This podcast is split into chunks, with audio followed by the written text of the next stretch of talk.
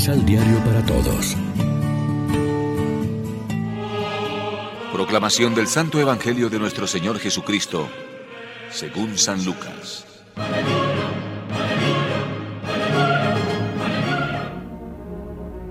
Vine a traer fuego a la tierra, y cuánto desearía que ya estuviera ardiendo. Pero también he de recibir un bautismo, y qué angustia siento hasta que se haya cumplido. ¿Creen ustedes que yo vine para establecer la paz en la tierra? Les digo que no, sino la división. En efecto, de ahora en adelante, en una casa de cinco personas habrá división. Tres contra dos y dos contra tres. División de padre contra hijo y de hijo contra padre. De madre contra hija y de hija contra su madre. De suegra contra nuera y de nuera contra su suegra. Lección Divina Amigos, ¿qué tal? Hoy es domingo 14 de agosto, celebramos en la liturgia el vigésimo domingo del tiempo ordinario y como siempre nos alimentamos con el pan de la palabra. Ser fieles a Jesús muchas veces también a nosotros nos produce conflictos. El que se acerca mucho a Cristo se quema. No podemos contentarnos con las cosas dulces y consoladoras que leemos en el Evangelio, olvidando las que nos enfrentan a opciones más conflictivas.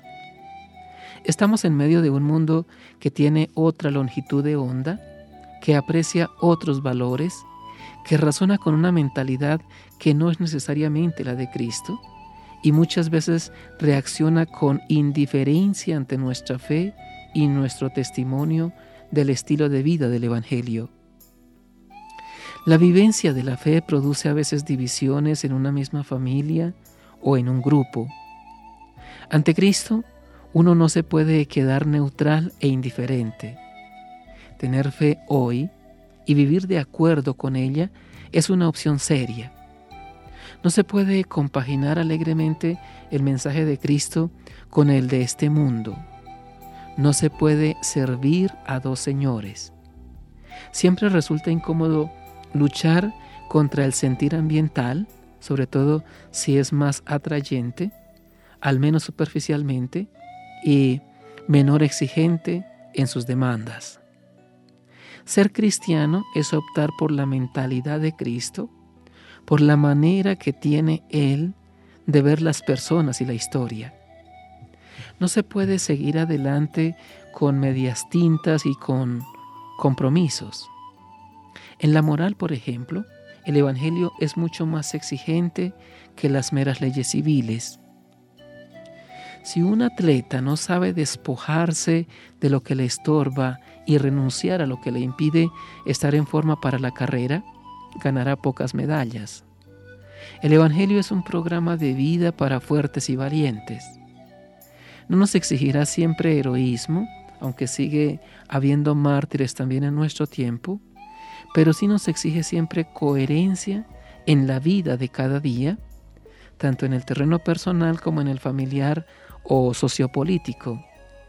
Sería buscar una falsa paz el que lográramos demasiado fácilmente conjugar nuestra fe con las opciones de la moda y de la estadística, a base de camuflar las diferencias entre ambas o buscar un cristianismo light. La paz de Cristo la verdadera, está hecha de fuego y de lucha. Reflexionemos. ¿Qué necesitamos renovar o purificar en nuestra vida interior y exterior? ¿Está nuestra familia dividida en cosas de la fe? ¿Cómo y qué podemos hacer? Oremos juntos. Señor, no se puede ser fiel solo de palabra se es fiel ante todo con los actos y con los comportamientos de vida. Danos la fortaleza necesaria para ser coherentes con nuestra decisión de seguirte como discípulos y misioneros. Amén. María, Reina de los Apóstoles, ruega por nosotros.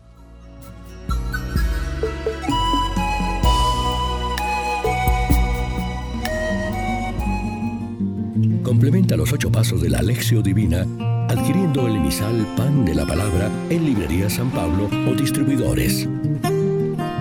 Más información www.sanpablo.com